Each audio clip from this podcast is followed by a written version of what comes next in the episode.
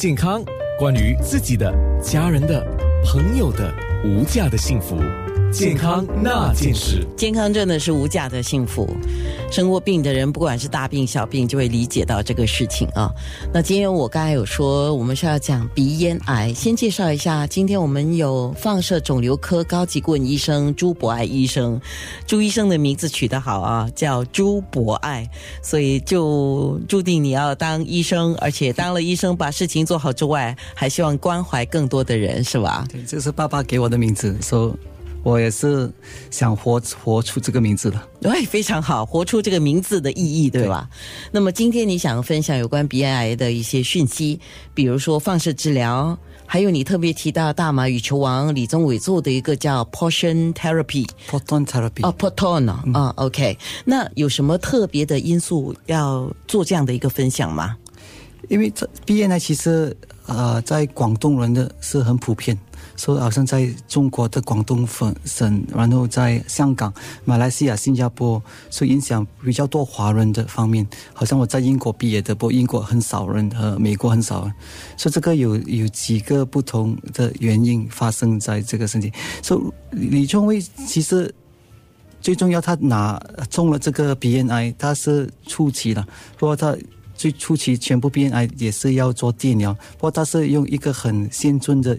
啊，电疗方法在台湾，在台北那边去医，所以这个医疗方法是啊，就是辐射来的，是一个一个，他们叫气质气质这个 pro proton beam，说它是很准确的，在那个啊后面的脑啊鼻子，因为后面这鼻子就是脑部分，所以要减少脑的啊电疗，所以它是没有影响这好的细胞，而且减少那个副作用，所以它机会医的好是蛮高的。哦，我上网去查了一下，他是到台湾去，哦，就在想说，哎，为什么去台湾？原来这个治疗 proton therapy 是在台湾进行的。再来就是我看到资料说他是第三期，第三期也是早期吗？第三期如果他没有扩散机会，也是可以医的好。哦，嗯，OK，我知道早期的话，那个第第二期对啊，对，差不多六十八线的人会有第三、第四期。哦，这么多，鼻炎大多数是比较晚期发生了。哦，了解了。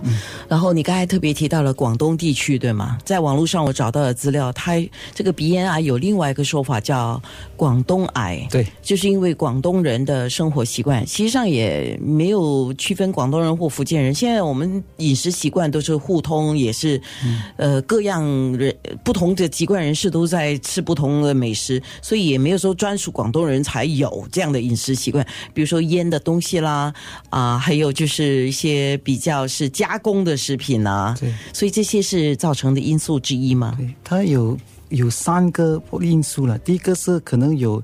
一个好像你的爸爸妈妈有，你会遗传遗传，所以有三到四倍会啊，他的孩子会比较高的啊机会啊传染到。